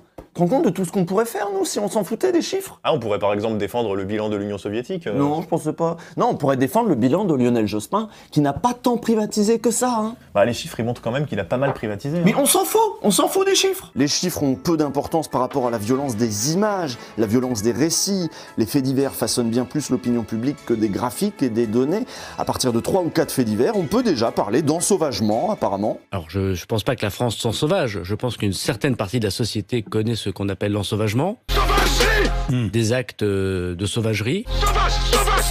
Bon, Zemmour il en est plus là. Maintenant que tout le monde parle d'ensauvagement, bah lui il est déjà passé au cran au-dessus. Pour moi, il y a une guerre de civilisation sur notre sol. Ça, c'est pas du sentiment. Vous voyez, c'est c'est le, c'est c'est ce qui se passe et c'est ce que vivent les gens. C'est ça la vérité. Les faits divers ont un pouvoir puissamment évocateur, ça raconte une histoire, il y a un propos, quoi. Alors après, il faut bien choisir votre fait divers en fonction de l'histoire que vous voulez raconter. Bah je sais pas, par exemple le mec qui a fait exploser sa cuisine parce qu'il chassait une mouche avec une raquette électrique et le gaz allumé, je vois pas trop ce que ça raconte. Ça raconte qu'on on vit vraiment dans une société. C'est vrai que ça fait réfléchir. On observe que les faits divers sont soigneusement triés et sélectionnés. Certains sont plus vendeurs que d'autres. Deux mosquées ont été incendiées cet été à Lyon. Les médias en ont un peu parlé, mais on n'a pas parlé d'ensauvagement ou de séparatisme des fachos, là, par exemple. Comme après l'incendie de la mosquée de Bron en banlieue lyonnaise vendredi dernier, c'est la piste criminelle qui est privilégiée. Ça m'inquiète même beaucoup parce que euh, là, la mosquée, elle est au rez-de-chaussée d'un immeuble d'habitation. Donc, il y a aussi des, des familles qui habitent dans ce bâtiment. euh, donc, ça veut dire que les personnes qui ont fait ça, donc elles sont déterminées. Alors nous aussi, on pourrait empiler des faits divers pour servir notre narratif. Bah ouais, par exemple, il y a eu ce réfugié afghan poignardé à la gare du Nord, il y a eu des colosses féministes à Montpellier qui ont été renversées volontairement par un automobiliste, ou on pourrait aussi parler de cette affaire de violence policière au tribunal de Paris. Voilà. Sauf que les fachos, ils font mieux que ça parce qu'eux, ils inventent aussi carrément des faits divers ou alors ils en exagèrent certains. La grosse fake news, ça a été l'affaire Augustin. Aujourd'hui, on rapporte une histoire abracadabrantesque. L'histoire, c'est celle de ce jeune militant de l'Action française dont le frère nous disait qu'il avait été tabassé, lynché par cinq racailles colorées qui agressaient des jeunes filles. Seulement voilà, Il n'y a pas eu de passage à tabac vendredi soir place Bellecour. Celles qui en attestent, ce sont les adolescentes qu'Augustin a voulu protéger quand il s'est interposé entre elles et des garçons un peu insistants. Augustin s'est mangé euh, une pêche. Sauf que les réseaux sociaux, ils ont commencé à alimenter tout ça et ils vont commencer à mentir et à dire n'importe quoi. C'est pas la seule affaire à avoir été montée en épingle cet été, il y a aussi eu évidemment le psychodrame de Grenoble. Ah oui, ce point de deal tenu par des gens lourdement armés. Lourdement armé sous la plage arrière. Sauf que c'était un clip de rap, les armes et la drogue étaient factices. Et depuis, le clip est sorti et il s'intitule Chicagreux. Grenoble c'est chaud, Grenoble c'est Chicagreux. Grenoble c'est chaud, Grenoble c'est Chicagreux. Grenoble c'est Chicagreux. L'artiste a 16 ans et il s'est offert du coup une belle promo. Ouais, une belle gardave aussi, hein, parce qu'il a un peu fait passer Darmanin pour un con, et ben ça, ça se paye. Et oui, parce qu'une des morales de cette histoire, c'est que finalement, les gens de droite et d'extrême droite ont un rapport très conflictuel à la vérité et aux faits. Et en effet, ces histoires, quand on fouille un petit peu, eh bien souvent, elles se dégonflent. C'est pas qu'elles se dégonflent, c'est qu'elles font pchit. Mais en tout cas, il y a plein de gens qui ont pris cette mise en scène d'un gamin de 16 ans donc au sérieux. hein. Il y en a qui croient vraiment du coup que Grenoble c'est chaud, Grenoble c'est chicagreux. En tant que citoyen, quand je vois, parce que là, on n'a pas affaire à des voyous, on a affaire à des hommes qui sont en guerre avec des armes lourdes. Je tiens à préciser qu'au moment où ce mec parle, les gens sérieux savent déjà que c'était un clip de rap, hein, on l'a su très vite. Ouais, mais c'est qui ce mec Tu le présentes pas? On s'en fout, appelle-le comme tu veux. Ok, dans ce cas-là, je le baptise officiellement Droitos le Magnifique. On a affaire à des hommes qui sont en guerre avec des armes lourdes. C'est sur une mise en scène. C'est une mise en scène. Oui, c'est de la mais- provocation. Ils Enfin, existent. Ils sur- sont là. je suis désolé, Mais cette, mise, on a cette- vu- cette vidéo, c'est de la mise en scène. C'est peut-être de la mise en scène. Mais il s'en tamponne Droitos, donc il va quand même raconter n'importe quoi, histoire de pas être venu pour rien. Ce que je veux dire par là, c'est que c'est- même pas la gendarmerie, la police qu'il faut envoyer, c'est l'armée française. mais il faut, oh là mais il là. faut taper. Non, mais non, il- il faut- non, mais attendez, il y a un moment donné. Waouh, il porte bien son nom Droitos. Hein. Et j'ai fait des petites recherches d'ailleurs, je vais pouvoir vous en dire un peu plus sur Droitos le Magnifique, parce que je sens qu'il vous intrigue ce con. Donc, euh, Droitos le Magnifique a un site internet qui nous explique un peu ce qu'il fait dans la vie. Droitos gagne plein d'argent, comme en témoigne cette piscine. Admirez ce swag de droite, admirez cette joie de vivre qu'on comprend mieux quand on sait que son métier c'est de virer des gens. Il a un cabinet qui fait du management de transition, c'est-à-dire du restructuring pour les entreprises. Si vous avez une boîte et que vous voulez que Droitos envoie quelqu'un chez vous virer vos employés, n'hésitez pas, lui ça lui fait plaisir. On le voit, hein, il est épanoui. Regardez, il va nous faire un joli plongeon. Avec second souffle, à fond pour cette rentrée Ah, ok, c'est comme ça qu'on plonge à droite. Oui, alors je résume. On s'en fout des chiffres. On prend les faits divers qui nous arrangent. Il n'y a même pas besoin que les faits divers ils soient vrais pour demander à ce qu'on envoie l'armée. Bah, de toute façon, ce qui compte, c'est de choisir des faits divers qui soient assez bien pour pouvoir glisser rapidement dans des discours euh, racistes et sécuritaires. Voilà, voilà. Et sur les plateaux de chaînes d'info, évidemment, ça glisse très vite. Par ailleurs, il y a un sujet qui n'est jamais abordé et qui va devoir être abordé. hein. euh, aucun, aucun de vous n'en a parlé. C'est le sujet de l'immigration. Ah bah oui, bah et attends, oui, allez, et bah oui, stop, parce parce que tout cela, c'est aussi non, non, non, alimenté non, par le non, non, et ne pas le non, dire, on coupe c'est le du C'est Arnold, coupez les micros. Coupez les micros. Coupez les micros. Yannick Biancheri, le mot de la fin. On vous entend plus. J'ai coupé les micros. J'ai coupé les micros. J'ai coupé les micros. Yannick Biancheri, le mot de la. On vous a pas entendu. On a coupé les micros. Yannick Biancheri, le mot de la fin. Bite. Ok, mais un jour, euh, imagine, il n'y a plus de faits divers. Comment ils vont faire pour aller vers ce narratif d'extrême droite? Eh ben, regarde comment fait Jean-Pierre Pernaud, c'est le JT de 13h évidemment, et évidemment, Jean-Pierre Pernaud, il s'en fout des chiffres aussi. Les chiffres ne le montrent pas forcément, mais dans certaines villes, cette insécurité est réelle, une délinquance euh, qui préoccupe beaucoup les habitants. Par exemple, à Brest. Brest Brest. Brest, son port, ses rues commerçantes et depuis quelques mois, un sentiment d'insécurité qui grandit chez ses habitants. Ensuite, vous n'avez plus qu'à aller voir des vieux pour leur demander s'ils ressentent bien l'insécurité. Donc le sentiment d'insécurité, c'est pas qu'un sentiment. C'est chaud. Surtout pour une femme, oui, je trouve que c'est chaud. Dans la population, le sentiment d'insécurité grandit. Nous, on sent plus en sécurité en ville, surtout le, le soir. Et puis il y a beaucoup, de, beaucoup plus d'incivilité, de... Ensuite, il faut trouver des idées de sujets autour du sentiment d'insécurité. Le plus important, c'est la répétition, de toute façon. C'est d'avoir dans le même journal plusieurs sujets qui parlent d'insécurité. Et je rappelle hein, qu'il ne s'est rien passé de précis ni à Brest, ni en Meurthe-et-Moselle, où TF1 s'est rendu pour un second reportage le même jour. En tout cas, une insécurité qu'on constate tous les jours aussi sur les réseaux sociaux depuis quelques années. Et puis une insécurité qui inquiète quand au lieu de les augmenter, on envisage de diminuer les forces de police. En tout cas, on a parlé que de ça tout l'été, voilà, ça a bien marché. Hein. Insécurité, séparatisme, ensauvagement. Il y en a un qui doit être bien fier de son coup. L'État s'imposera face à l'ensauvagement d'une minorité de la société. J'ai utilisé le mot d'ensauvagement parce que j'ai constaté des actes de sauvagerie. Bah ouais, Darmanin qui a lancé la séquence ensauvagement, il savait que ça allait faire polémique, mais cette polémique lui permettait d'en dissimuler une autre beaucoup plus gênante. On rappelle que Darmanin est toujours sous le coup d'une information judiciaire pour viol. Dans une des deux affaires qu'il concerne, il reconnaît avoir monnayé ses services d'élus contre des fellations. On parle d'une femme qui vivait dans un logement insalubre et à laquelle le maire de Tourcoing avait à l'époque promis un coup de main pour l'avancement de son dossier logement. Voilà, c'est ce genre de choses qui lui est reproché, et ça, c'est pas anodin. Non, en tout cas, ça fait sens. Ça, c'est un fait divers, voilà, qui fait sens si on veut comprendre notre société, parce que ce type-là arrive à être ministre malgré tout, et qu'il arrive même à imposer ses propres sujets, et tout le monde suit. Bah ouais, bah moi j'aimerais bien le voir plonger en tout cas. Ah, ça c'est possible. À vous, moi je suis plus barbare. Donc tous les mecs de droite plongent comme ça. Oui, euh, c'est prouvé, c'est étudié, c'est documenté depuis des années. C'est la théorie du plongeon de droite. C'est une invention de sociologue. Donc voilà, comme Sarkozy, Darmanin utilise chaque fait divers pour jouer les gros bras, et franchement, ça commence à ressembler à un mauvais remake. hein. Ouais, c'est complètement l'ancien monde. Moi, j'en ai complètement marre. Et euh, en plus, avec la présidentielle, là, ils sont tous à donf, ça va être la surenchère, ça va être l'année la plus à droite du siècle. hein. C'est possible, ça. C'est prouvé. Et oui, et en attendant, en attendant que ce vieux monde meure, bah, cette citation de Gramsci que vous connaissez sans doute, hein, citation visionnaire. Le vieux monde se meurt, un nouveau monde peine à émerger. Et entre-temps, eh bien, chaque lundi, vous pouvez retrouver, ouvrez les guillemets, sur le site et le compte YouTube de Mediapart. Voilà. À lundi prochain.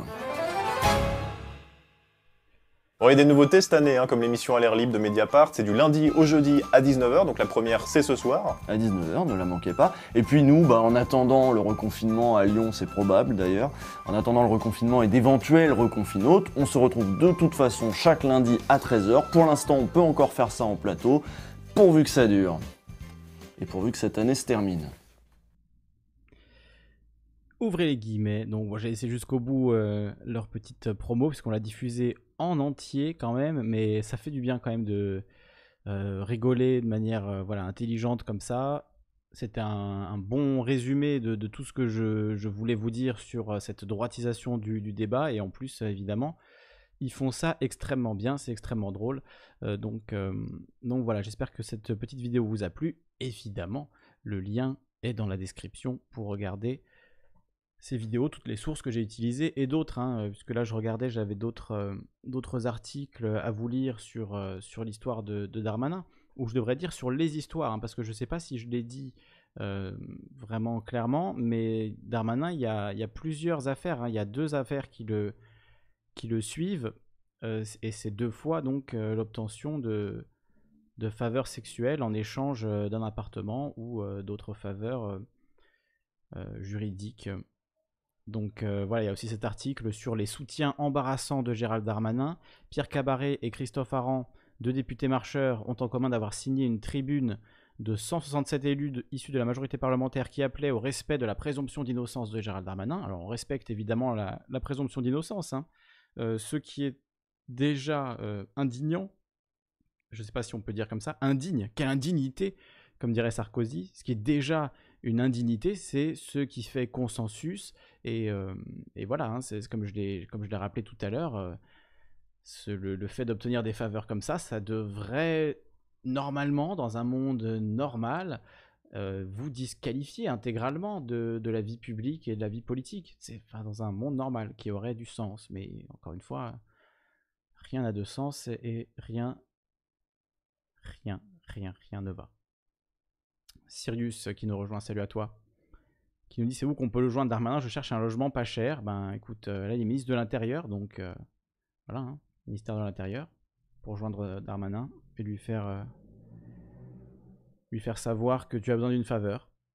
Donc je vous lis la suite de, de l'article. Donc ces deux députés marcheurs, Pierre Cabaret et Christophe Aran, font l'objet de graves accusations. Le premier élu de Haute-Garonne est dans le collimateur de la justice pour des faits présumés d'agression sexuelle, main aux fesses, harcèlement sexuel, harcèlement moral, dont l'accuse sa suppléante et ex-collaboratrice parlementaire Lucie Schmitz.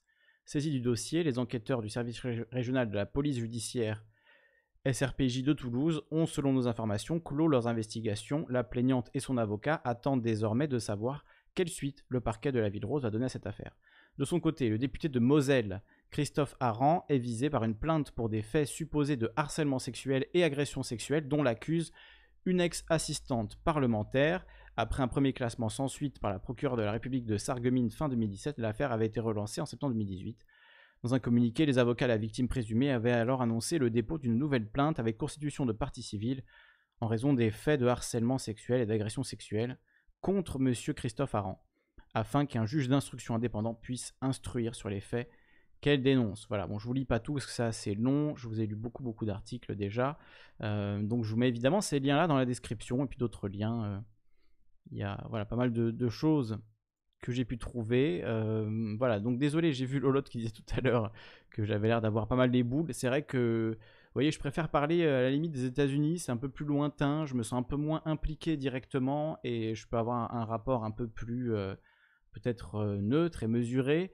Euh, mais là, quand c'est en France, quand ça fait des années et des années que je vois ça, euh, voilà, je m'intéresse à la politique depuis que j'ai 16 ans et c'était exactement la même chose il y a 10 ans, 15 ans, enfin c'était la même chose, exactement la même chose. Donc Donc je voilà peut-être pourquoi j'ai les boules, pourquoi j'en ai marre, mais je pense que c'était important d'en parler ce soir et de vous présenter les choses sous cet angle-là, de parler du coup de Darmanin, de la droitisation du débat et euh, de dire que sur Calivision, je, moi je, n'irai pas sur ces sujets-là, je resterai sur euh, les sujets qui me paraissent centraux, euh, l'écologie, la crise énergétique, la crise sanitaire, la crise sociale, la crise économique qui arrive et qui va être extrêmement violente. Donc voilà, je resterai sur ces sujets-là et n'attendez pas ici des débats pour ou contre le voile. Euh, voilà, je, trouve que c'est raciste, euh, islamophobe, tout ce que vous voulez, euh, misogyne. Enfin, c'est vraiment désastreux, dégueulasse. Donc moi, je, ne participerai jamais à ça. Enfin voilà, je pense que c'est clair pour tout le monde déjà, mais je, ça va toujours mieux en le disant et on parlera des sujets ben, là qui sont aux extrémités. hein. vous voyez les quatre crises qu'on pourrait résumer dans, cette crise majeure dont on parle depuis des mois et des années euh, sur, sur Calivision. Mais voilà, sur la politique, on fera évidemment un point de temps en temps. Euh, je vais faire un bilan de Macron, euh, je pense, courant 2021, je ne sais pas encore trop à, quelle occasion. Là, ce sont les 1000 jours de Macron. 1000 interminables jours, et il en reste encore au bas mot 4 400, je pense, 400, 450 jours, il faudrait calculer exactement, avant le- l'élection. Et bon, je vais faire une petite prédiction, mais vu euh, l'état actuel du débat politique, je pense que Marine Le Pen, euh, là, c'est plus un boulevard, c'est plus une autoroute, c'est, euh, je sais pas, un porte-avions nucléaire euh, pour remporter cette élection, un peu à la Donald Trump sur la surprise. Je pense que c'est de plus en plus crédible. Ça veut pas dire, je, je suis pas en train de vous dire, je vais, je vais prédire l'avenir, mais j'ai l'impression en tout cas qu'on on court droit vers ça, vers une élection de Marine Le Pen euh, au second tour, peut-être face à Macron, peut-être face à quelqu'un d'autre. Et s'il n'y a pas une union de la gauche solide, ce qui n'est pas du tout en train d'arriver, euh, puisqu'on voit bien que les écolos, le PS, la France insoumise, euh, enfin personne n'est d'accord, euh, alors qu'ils sont censés être d'accord sur euh, 99% du fond, théoriquement, mais on voit bien que les questions de personnes sont trop importantes, donc malheureusement, je pense pas que c'est en 2022 qu'on aura une union de la gauche, sauf miracle. On va y travailler, nous en tout cas de notre côté, évidemment, hein, c'est ça le but, c'est d'avoir euh, une alternative politique solide, euh, qui soit même euh, transcourant au final, même si c'est sur des bases de, gauche, des bases, euh, voilà, de Bernard Friot, Frédéric Lordon. je pense que beaucoup de gens peuvent se retrouver sur, sur ces idées-là. Et donc, c'est notre rôle de les faire avancer. En tout cas, moi, c'est le rôle que je me donne. Euh, mais l'état de l'échiquier politique actuellement me fait pressentir un désastre, ou en tout cas une espèce de, d'épée de Damoclès inéluctable qui, nous, pend au nez. Donc on verra bien ce qu'il en est, évidemment. Mais voilà ma petite prédiction, on va dire. On verra bien. Donc euh, je lis un peu vos messages. Euh, Socrate Akhenaton qui nous dit faudrait faire un compteur, un décompte pour les derniers jours de Jupiton Ier. Euh, oui, alors il faut calculer, hein, c'est quoi? Je pense que ça doit être autour du 20 avril euh, 2022, l'élection présidentielle. Normalement, c'est un dimanche. On va regarder 2022. Je regarde sur mon petit calendrier. Euh, avril 2022. A priori, ça devrait être le dimanche 24 avril.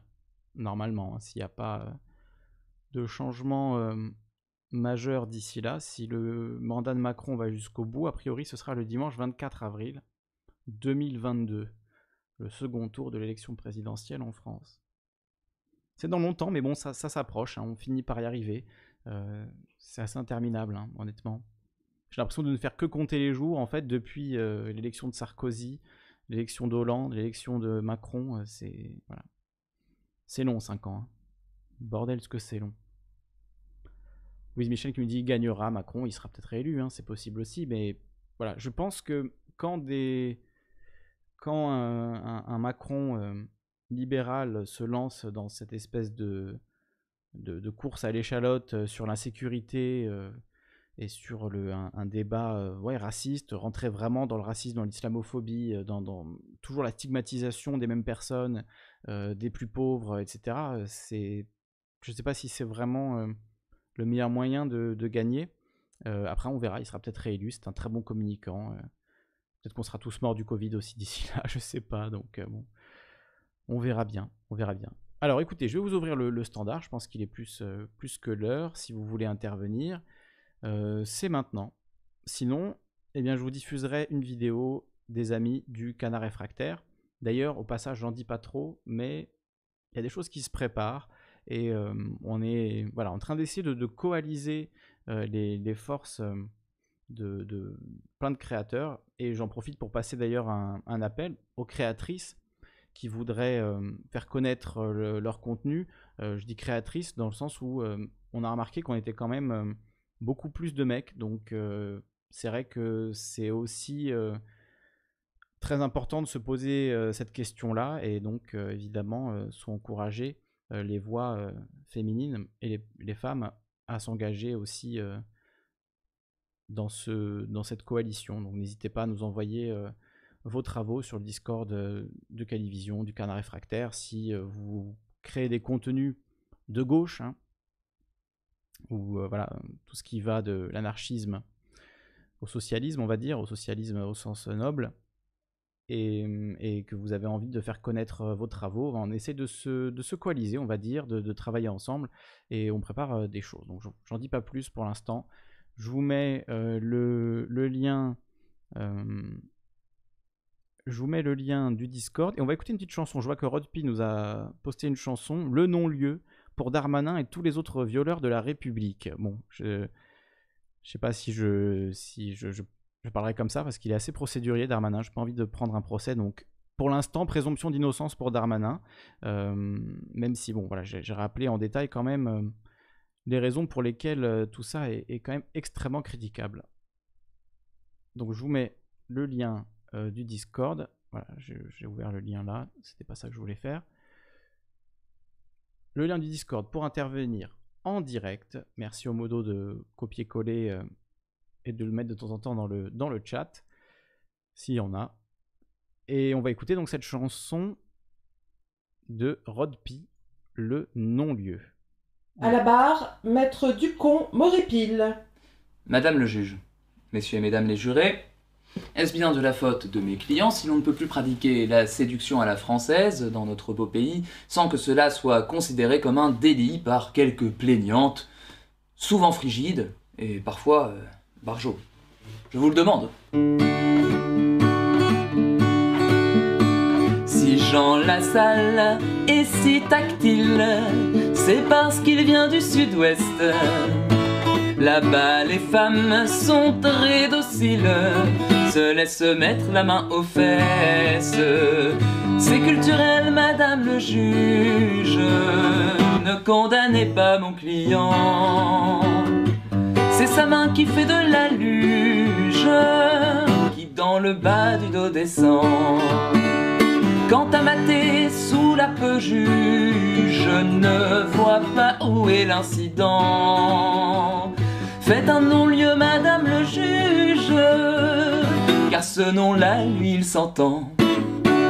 Si frère Tariq est accusé, sans nul doute, c'est un complot de mécréantes fort rusées et payées par les Visigoths. Il prêchait à tous ses fidèles et instruisait par la pratique comment on traite la femelle en dominateur sympathique? C'est culturel, madame le juge, si vous condamnez mon client. Votre conscience vous dira huge, raison d'enfermer Ramadan. Faites un non-lieu, madame le juge, faites comme pour le Vatican. Sinon il y aura du grabuge, ça je vous le jure sur le Coran. Si DSK semble obsédé, vous trompez pas ces politiques. Les hommes de gauche aiment partager les liquidités de leur trique. C'est un spécialiste de la bourse et généreux dans son savoir. Buvez directement la source à l'hôtel Carlton face au bar. Des prostituées de tout pays, c'est un internationaliste. Persuadé il a le zizi communiste. C'est socialiste, madame le juge. Ne condamnez pas mon client. C'est la femme de chambre qui vous gruge. Son nom est un oui consentant. De temps en temps, une petite purge de la queue, c'est régénérant, vitalisant.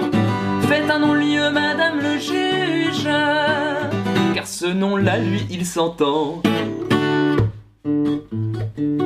Si mes clients peuvent s'enticher d'adolescentes prépubères, sans doute furent-ils à guichet, pas de quoi en faire une affaire. Quel toupet de se plaindre ici d'avoir été un jour la muse d'un Matzneff ou d'un Polanski. Mes clients attendent des excuses.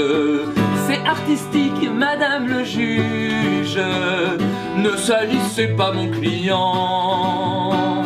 Car si Adèle et Nel s'insurgent, c'est pas le cas de Fanny Ardant. Les récompenses pleuvent en déluge.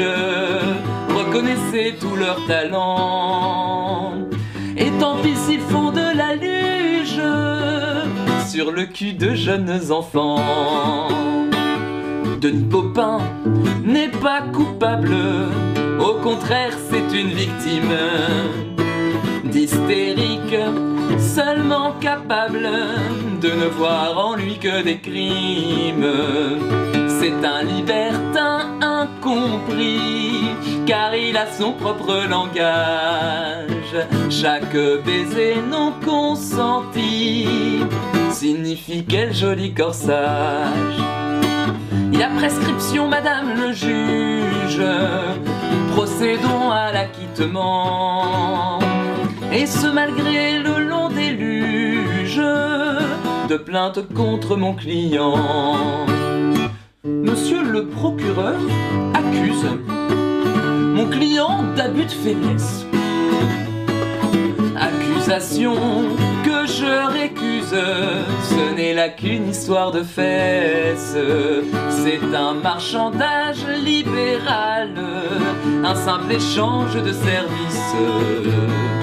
L'une voulait un logement social et l'autre une sucette à la Nice. C'est commercial, madame le juge, du win-win, du gagnant-gagnant. La plaignante cherchait un refuge et Darmanin sortit son gland. N'y voyez pas de subterfuge si in fine point de logement. Faites un non-lieu, madame le juge, on touche pas au gouvernement. Mais à propos, madame le juge, une robe noire, c'est affriolant. Venez avec moi faire de la luge. Ah non? C'est donc un oui consentant.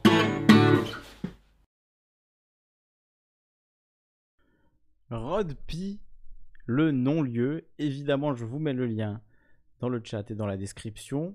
Ah, super, hein, je crois que ça vaut même pour euh, une intervention euh, à l'antenne. C'était plus qu'une pause musicale. Euh, abonnez-vous à la chaîne de Rodpi. Moi, je viens de, je le faire. N'hésitez vraiment pas à vous abonner. Merci beaucoup, Rodpi, d'avoir partagé ça.